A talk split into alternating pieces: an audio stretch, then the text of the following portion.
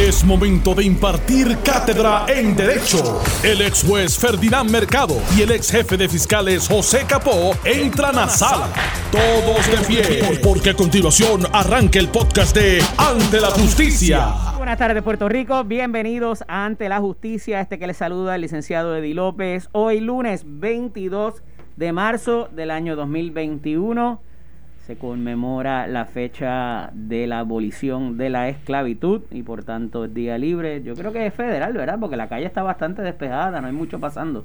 Como de costumbre me acompaña el ex jefe de fiscales José Capó y el ex juez Ferdinand Mercado. Buenas tardes, compañeros. Muy buenas tardes, distinguidos amigos. Saludos a todos. Saludos a Eddie Ferdinand, a Luis Enrique que todavía está aquí en la cabina con nosotros en la transición y a todos ustedes que nos sintonizan todos los días, muy buenas tardes. ¿Qué tú me decías, Pepe, ahí? El, el, federal, estatalmente sabemos que las agencias de gobierno no están trabajando presencialmente, eh, pero federalmente, en el, por lo menos los miembros de la Guardia Nacional están activos trabajando en la, en la cuestión del COVID. Eso sí lo puedo decir.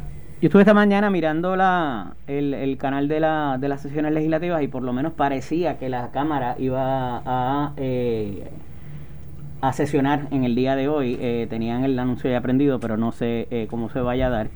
y las vistas de las diferentes comisiones continúan de las resoluciones de investigación Vamos a hablar de la de Luma ahorita que se celebró en la tarde de ayer, que fue una vista de cinco horas. Te pregunto, Eddie, los días, aunque la legislatura trabaja, ¿verdad? Este, distintos días, pero los días de votación son lunes y jueves. Se supone que sea lunes y jueves, pero se puede pedir permiso, señor secretario, ex secretario de la Cámara, se puede pedir permiso entre un cuerpo y otro para eh, brincar fechas en buen puertorriqueño.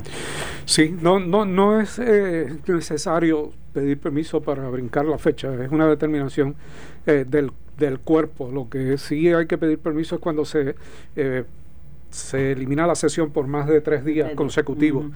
Pero, por ejemplo, en el caso del Senado, el Senado va a sesionar mañana en vez de sesionar hoy.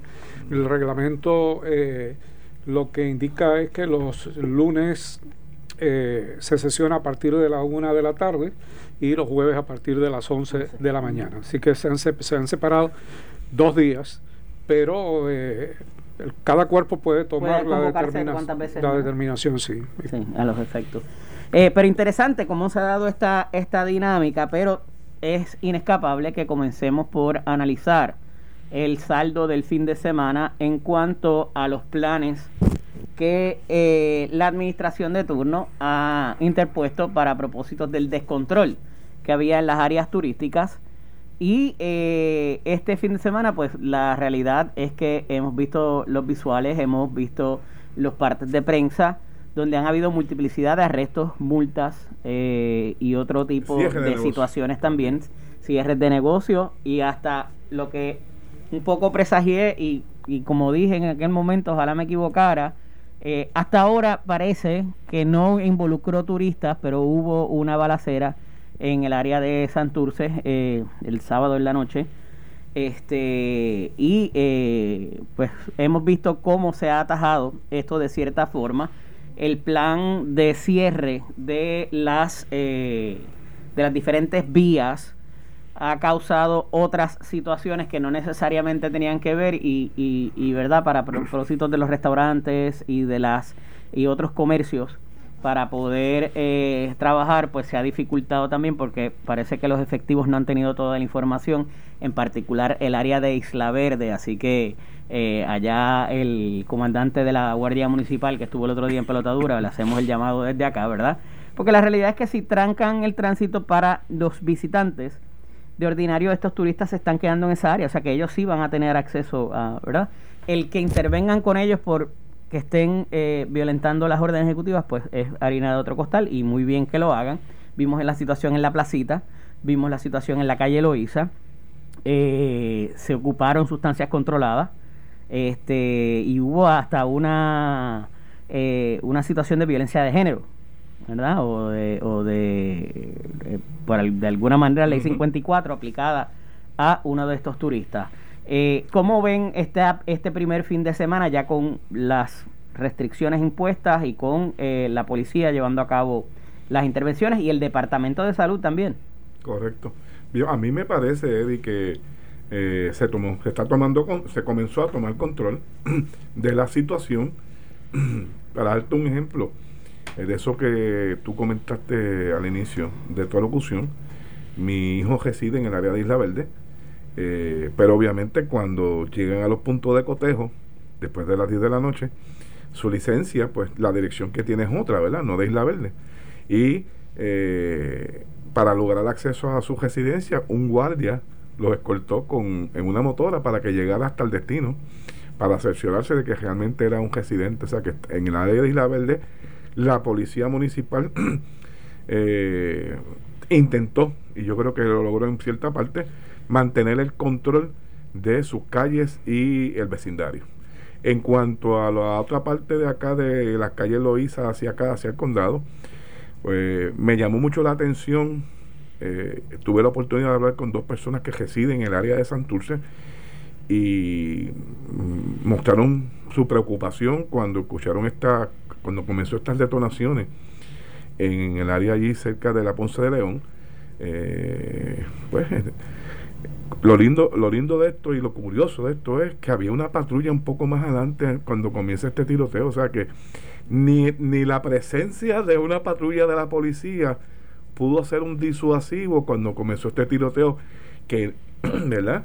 Eh, persona, el que se atreve a hacer ese tipo de... Con los biombos prendidos. Con los biombos encendidos. Con los biombos encendidos. O sea, que era visible, era patente que la intervención podía darse en cualquier momento, ¿verdad? No sé si se hizo para llamar la atención, te lo digo de verdad, porque tú sabes que hay personas con, mal, con, un pensamiento morboso y pues tratan de crear el caos. No sé si esa fue la circunstancia realmente, ¿verdad? Pero es, preocupante, es preocupante porque ni la presencia de la policía disuade a estas personas al momento de comenzar eh, a disparar, donde balas, aunque sean dirigidas o al aire, pueden lastimar y causar hasta la muerte de, seres humanos, ¿verdad? Eh, si hay las personas que tuvieron la oportunidad de moverse por el área del condado durante este fin de semana, Viejo San Juan, pues veían que había mucha presencia de turistas, había mucha presencia, ¿verdad? Eh, incidentes, yo te diría que aislados realmente, ese de la violencia de género que como eh, fue, atendido eh, por la policía, la persona se querella, que es la pareja, mujer, y cuando llega la entrevista con el fiscal de turno, pues indica que no tiene más, ningún otro interés el que se calmara la persona y posteriormente iban a regresar los dos juntos hacia el estado de los Estados Unidos de procedencia, ¿verdad? Pero lo importante es que el recurso estaba ahí, se aplicó, se dio el trato, el protocolo, pero en estos casos, pues, eh, el Ministerio Público pudo haber este, actuado indistintamente en una regla 6, indistintamente de que la, la perjudicada tuviese o no interés de continuar, pero a la larga, después de una vista preliminar, sabíamos que este, eso iba a terminar en nada. Hubo uno de ellos que le impusieron una fianza de 50 mil dólares, la cual prestó y salió con un grillete. ese se puso bravo por otra circunstancia, ¿verdad? ¿Fue que escupió al policía? Ese mismo. Y echó a coger pensando que... yo creo que si coge, pues empeoró un poco su, su, su situación, ¿verdad? Y fue procesado y se le puso una fianza y eh, leí ayer un un tweet de nuestro compañero Alex Delgado que pasaría el fin de semana en un envío especial en Bayamón. ¿Verdad? Porque realmente, pues, pues diseñado, diseñado, diseñado para, para, sí, para en Bayamón. Pero ciertamente la intervención del fin de semana se vio la acción de policía tratando de tomar el control de, de, la, de la situación. Adicional a los policías, vimos también videos de un ciudadano que eh, desaloja de su propiedad hacia estas personas que excedían la capacidad. Con guardias privados. Eh, sí, también con la ayuda de guardias privados, excedían la capacidad y, tenían allí un, una una posilga, ¿verdad? De, el, sitio una habitación que se veía chulísimo, by the way, pero este no se estaban comportando como debía ser. Como para 20 personas. Estas dos cosas, estos dos modelos, ¿son replicables? ¿Va a seguir pasando? ¿Cómo lo ves? Pues mira, a mí no, no me gusta hacer evaluación por hechos aislados eh, eh, intervención ni llegar a conclusiones por situaciones que eh, surgen que si uno conoce el comportamiento en el resto del mundo y de otros países, pues ve que son situaciones realmente repetibles en diferentes lugares. Reformulo, su señoría, es el ejemplo a seguir para los próximos fines de semana que pudieran ser más complicados por la celebración del Spring Break y la Semana Santa. Pues mira, por lo menos sirvió de una buena práctica para la policía y para la ciudadanía. Eh, me parece que está cimentada en la buena fe del control y desde esa perspectiva pues hay que felicitarlo porque pues se dieron a la tarea de establecer un plan para trabajar el asunto. No obstante, me parece que ese plan no, primero que no es suficiente, segundo que las expectativas que tienen de que les va a funcionar es bastante amplia, porque cuando llega un tropel de turistas es muy difícil intervenir sin violentar derechos meramente porque sean turistas. O tienes que esperar que haya una violación para tú intervenir legítimamente. Tú puedes intervenir con aquellos que están agresivos, aquellos que eh, violan la orden por aglomeración, aquellos que no usan las mascarillas, aquellos que no guardan distancia, todos ellos en la naturaleza de delitos menos graves. ¿Cómo intervienes y cómo procesas? Pues es eh, donde está la, la, el escollo básicamente de, la, de la policía eh, y, de los, y de los fiscales y de los eh, jueces. Términos de hoy, hoy el compañero Irán Sánchez Martínez publica una columna recordándonos el incidente de Bobby Knight y aquel delito menos grave y las posiciones eh, del gobierno para la extradición y las posiciones del eh, gobernador de Indiana negando la extradición, todo esto. Y él da un detalle interesante y él dice, mire, cuando haya una violación al Código Penal en su capacidad menos grave, no, no lo cite. O sea, procese inmediatamente porque si lo cita la persona se va a evadir. Y, esto era lo que decía Capo la vez pasada, mire, pidan, pidan fianza, pero aún con la fianza se evaden de la jurisdicción.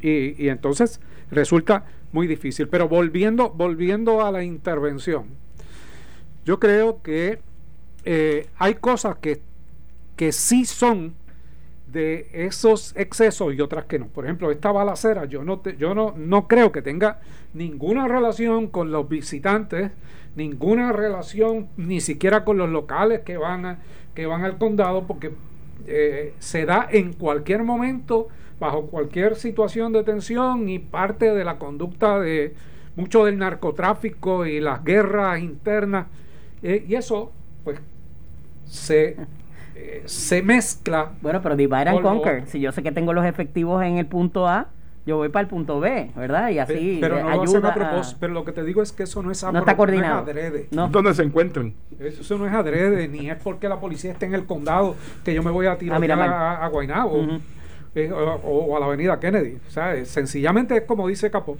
Eh, pues mira, se encontraron y allí ellos no están pensando en que ah, los efectivos están en otro lado. Ellos saben que no están donde están disparando en ese momento. Pero allí había una patrulla frente y se jugaron la carta y dispararon.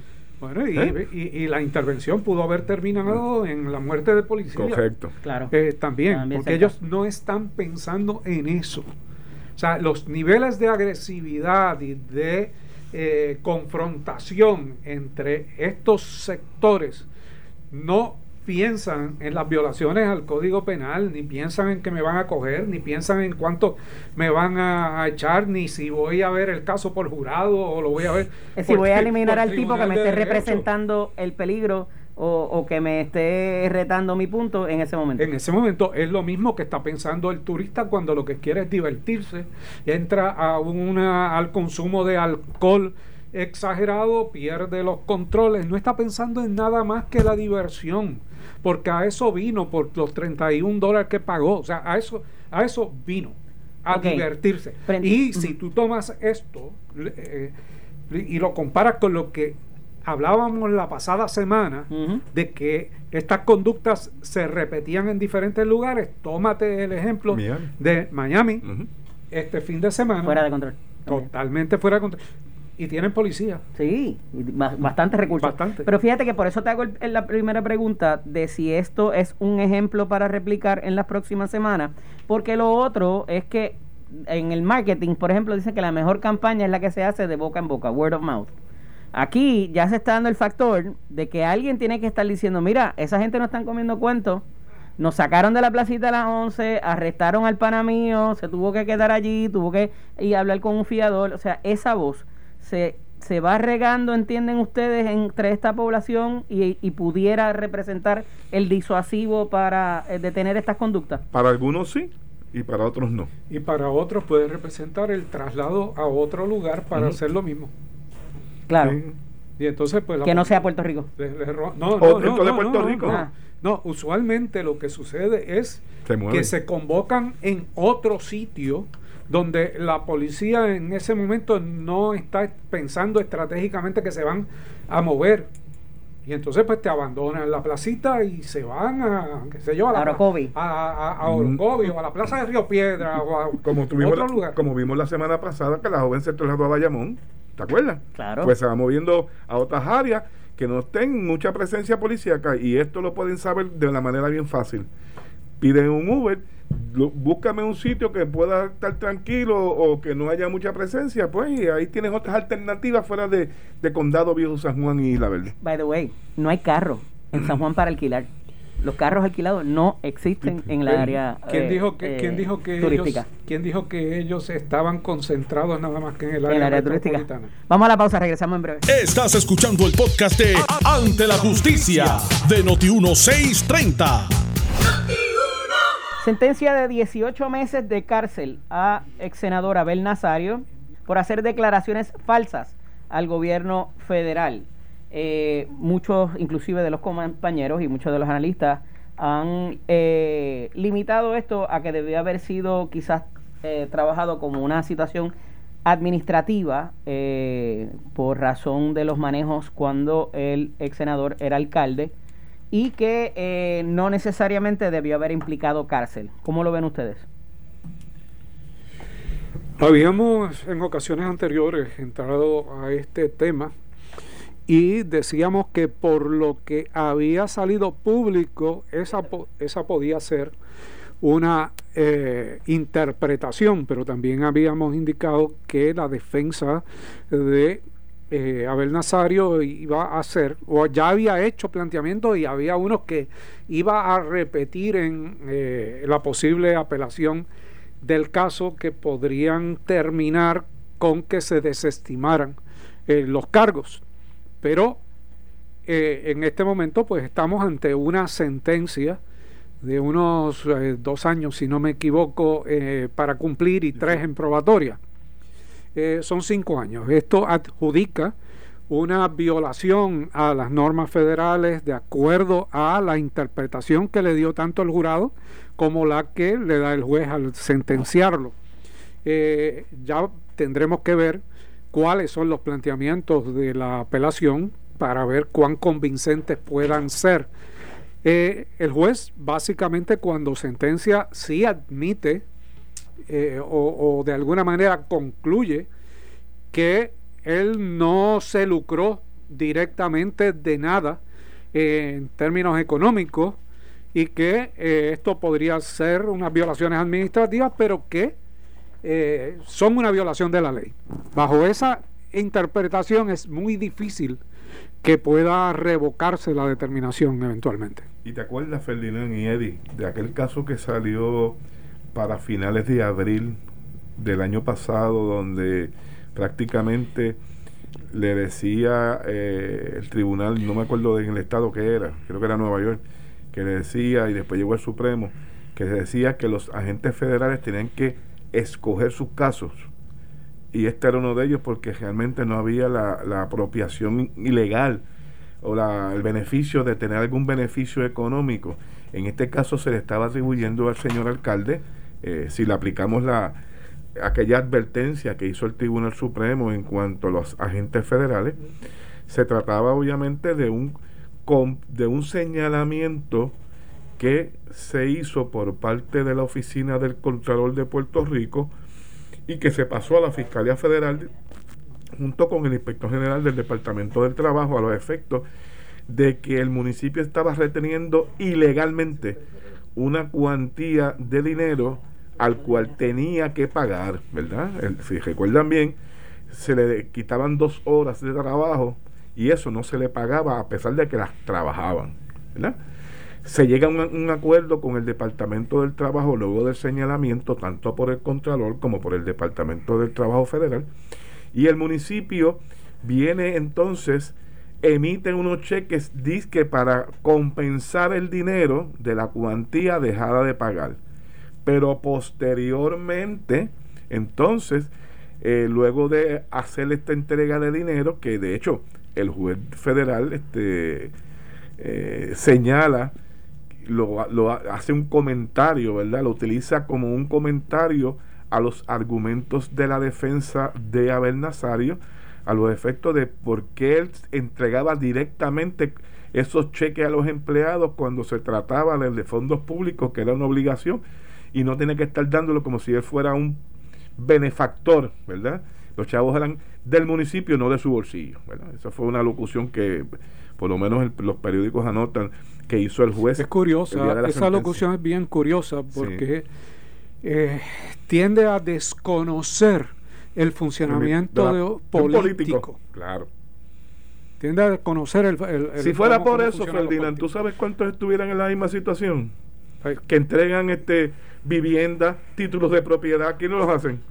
Ah, bueno, es que bajo, esa, bajo ese criterio, la senadora Evelyn Vázquez tendría que estar presa. Sí.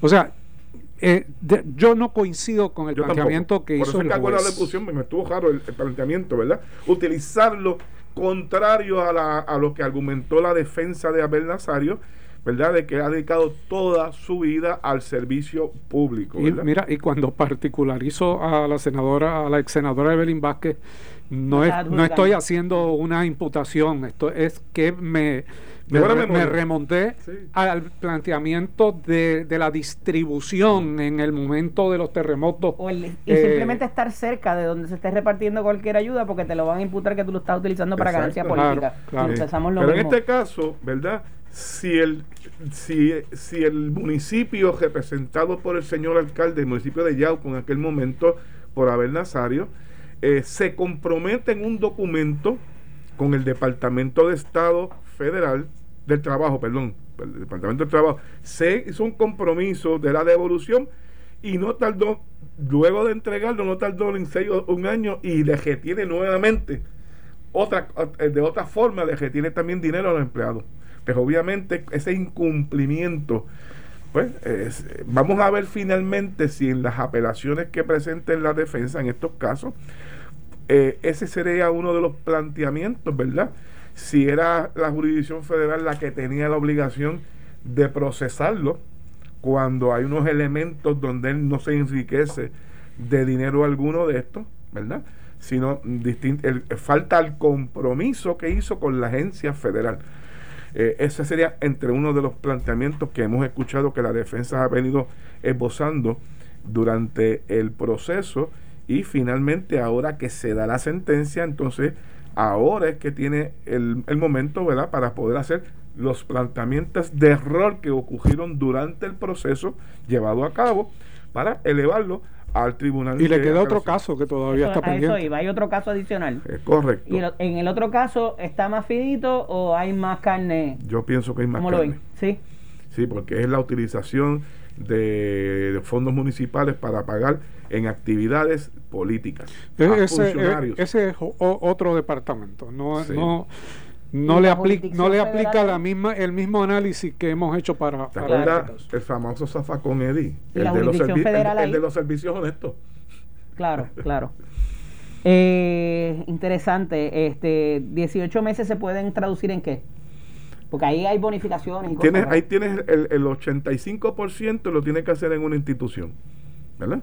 O sea, de, esa, de esos 18 meses, el 85% tiene que hacerlo dentro de una institución, la que determina el sistema eh, correccional ¿verdad? de los Estados Unidos por el nivel que ellos clasifican de peligrosidad que pueda representar, que Abel obviamente no, representa ningún peligro. Pero siempre en las clasificaciones entran al máximo y van reduciendo hasta llegar al mediano. Digo, así sea un día, una semana, un mes, tú sabes, este y el futuro político aquí bueno, no, pero el futuro político se fue hace Como funcionario público no puede aspirar a ningún Hace tiempo, hace tiempo que se fue.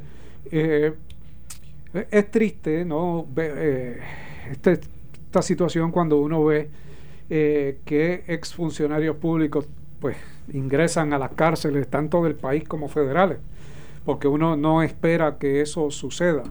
Pero pues lamentablemente la liberalidad con que muchos funcionan ha llevado a que cada vez sean más las personas que eh, violentan la confianza pública por un lado o que se exceden.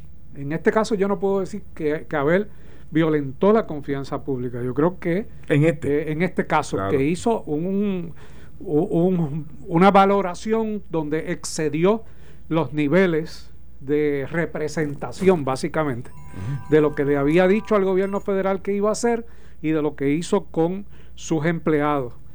Pero tampoco puedo decir, mire, esto es una corrupción, eh, no, no puedo llegar a esa conclusión en este en caso. Esa en este caso que fue sentencia. En el otro, obviamente, el utilizar fondos públicos para pagar empleados que estaban haciendo gestiones para su campaña política, ahí obviamente ahí, es, otro cantar. Es otro cantar.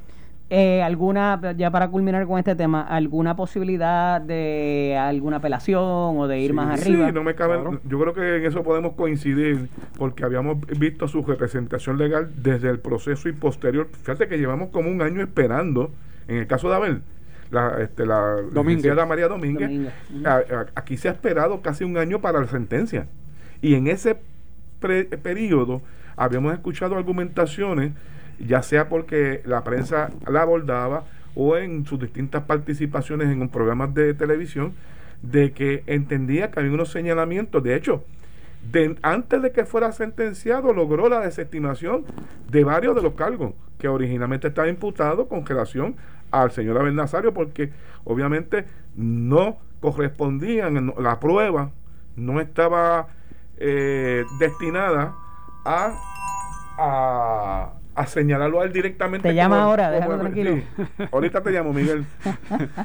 como la persona responsable en el trámite de la información. Eran otros funcionarios, ¿verdad? Para tratar de vincularlo a él como que él directamente fue el que tramitó las notificaciones o comunicaciones al Departamento del Trabajo de los Estados Unidos. Interesante. Mira, otro asunto que trasciende en el fin de semana es una intervención del Departamento de Salud nuevamente. Y, y, y el titular decía salud interviene con extranjeros. Y luego un poquito más adelante eh, decía, por ejercer ilegalmente la medicina en la isla mientras se celebraba un evento eh, de salud dental en el área de San Juan y esto pues eh, tiene que ver con dentistas o personas que estaban practicando como dentistas sin tener las debidas licencias y eso voy. Estás loco por hablar de los perridientes, Pepe. Era, el blanqueamiento, Era un tratamiento particular que se ofrecía. Ahora, eso se considera practicar la, hasta en tanto y en cuanto este tipo de procedimientos y no solamente en, para los dentistas sino hay otros hay otros eh, tratamientos el, botox y todo eso verdad que se ofrece eh, donde profesionales no necesariamente licenciados ofrecen estos servicios. ¿Dónde tiramos la raya ahí? Eh, ¿Hay un, ¿Hay un vacío jurídico en cuanto hasta dónde se puede llegar? Mira, las profesiones en Puerto Rico están reglamentadas, ¿verdad? Para tú ejercer profesiones y más y más de esta, en, en este caso te lo puedo dar por conocimiento propio, porque mientras fui jefe de fiscales, en varias ocasiones el Colegio de Dentistas visitó mi oficina para realmente traer a la atención gente que estaban practicando la profesión, en este caso los dentistas, pero también recibí de otros grupos médicos, sin estar, y casi siempre dan personas que por alguna razón vienen de otros países con, ofreciendo tarifas mucho más bajas que los procedimientos que cobran los médicos en Puerto Rico y conectaban por medios telemáticos a estas personas, pero en algún momento en la evaluación se transportaban a un lugar aquí en, el territorio puertorriqueño. yo estoy protegiendo mis tarifas, no estoy protegiendo ni, a la, ni, al, ni, al, cliente ni, a la, la, profesión. Dice que para tú ejercer la profesión en Puerto Rico tienes que tener una licencia y no es por la no es por la parte económica, es por los riesgos de las intervenciones que hacen estos estos procedimientos que llevan a cabo que después no se responsabilizan ni el cliente tiene un foro donde reclamar cualquier negligencia en los procesos. Ese es el, realmente el issue envuelto por los colegios médicos eh, para exigir que para que puedan ejercer la práctica tenga que estar licenciado en Puerto Rico. Mira, no es la primera vez que nos enfrentamos a este tipo de situación de práctica ilegal de la profesión. Recordarán situaciones de médicos eh, conocidos en sus países que vienen a Puerto Rico, evalúan clientes en un eh, cuarto de hotel o en un sitio que, que, alquilan y eh, pues hacen citas para que esos clientes vayan a sus países, pero llegó el momento en que les resultaba más fácil eh, alquilar una sede aquí en Puerto Rico y, y hacer las intervenciones, muchas de ellas quirúrgicas, eh, de, Electivas. cirugía plástica, cosmética, y esto ha sucedido con mm, personal de República Dominicana y de Colombia, por ejemplo. Son dos lugares icónicos en términos de la práctica ilegal de, la, de las profesiones aquí en el país. Ahora eh, estamos hablando de eh, una situación que afecta a los dentistas. Bueno, sigue siendo la misma práctica ilegal, sigue siendo sigue creando el mismo problema y la protección es tanto para el cliente como para los profesionales de Puerto Rico que tienen que cumplir con unos requisitos y con una eh, preparación eh, antes de ser y, la, y posterior la educación continua para la práctica de sus profesiones en el país. E, es la razón por la que van a la fiscalía, se quejan y piden intervenciones, van a la legislatura y piden que eh, haya penalidades más altas. Pero aún así, hay clientes que buscan ese tipo de personas porque las, eh, ¿cómo se llama? Las cuotas, ¿no? La, eh, la tarifa la tarifa que ellos cobran es mucho menor. Y, pero al, al ir no están pensando en el efecto negativo que pueden tener esa intervención, porque no hay ninguna garantía posterior y sobre todo cuando ellos sencillamente compran un pasaje y se van y te dejaron con el problema en Puerto Rico. Todavía recordamos, Ferdinand, ¿te acuerdas aquella joven que conocimos cuando tú fuiste juez en Guayama y yo fiscal? Nancy. Eh, la joven que se fue a hacer una intervención a Colombia, ella de, de, Patilla, se fue a hacer, posteriormente deja de trabajar en tribunales, estaba trabajando en un concesionario de autos aquí en, el área de, la Martínez Nadal, y se hace una intervención, viene, fue evaluada aquí por ese médico, vino aquí y lo evaluó le dio su diagnóstico, ella reunió el dinero, arrancó para Colombia y luego de la intervención, bajo unas condiciones que es lo que está cuestionado aquí realmente, es el cuidado, el cuidado postoperatorio se le complicó sus condiciones de salud hasta que finalmente lamentablemente falleció en terreno colombiano en una en el cuido después del operatorio. ¿Qué corresponde aquí luego de haber hecho esta intervención? ¿Hay una multa? ¿Hay una cárcel? ¿Hay que hay un proceso. extradición? ¿Qué hacemos con esa gente? Sí, hay una vez este, te voy a dar el ejemplo de Nancy porque me tocó trabajarlo como jefe de fiscales. Se hizo pues, se notificó a las autoridades federales, obviamente, porque se hizo un proceso, se radicó, se levantó prueba y se le radicó en ausencia. Se citó a través de un abogado que tenía en Puerto Rico, pero llegado el día, o por lo menos ese abogado llamó haciendo representación de ese médico, ¿verdad? Y yo me imagino que en aquel momento lo hizo porque tenía otros clientes que le resultaban lucrativamente eh, atractivos y trató de buscar alguna medida de resolver y nosotros le implicamos que tenía que comparecer al territorio de Puerto Rico para entonces enfrentar la situación legal que tenía de una denuncia por práctica ilegal de la profesión. Fíjate que ella fallece en territorio colombiano.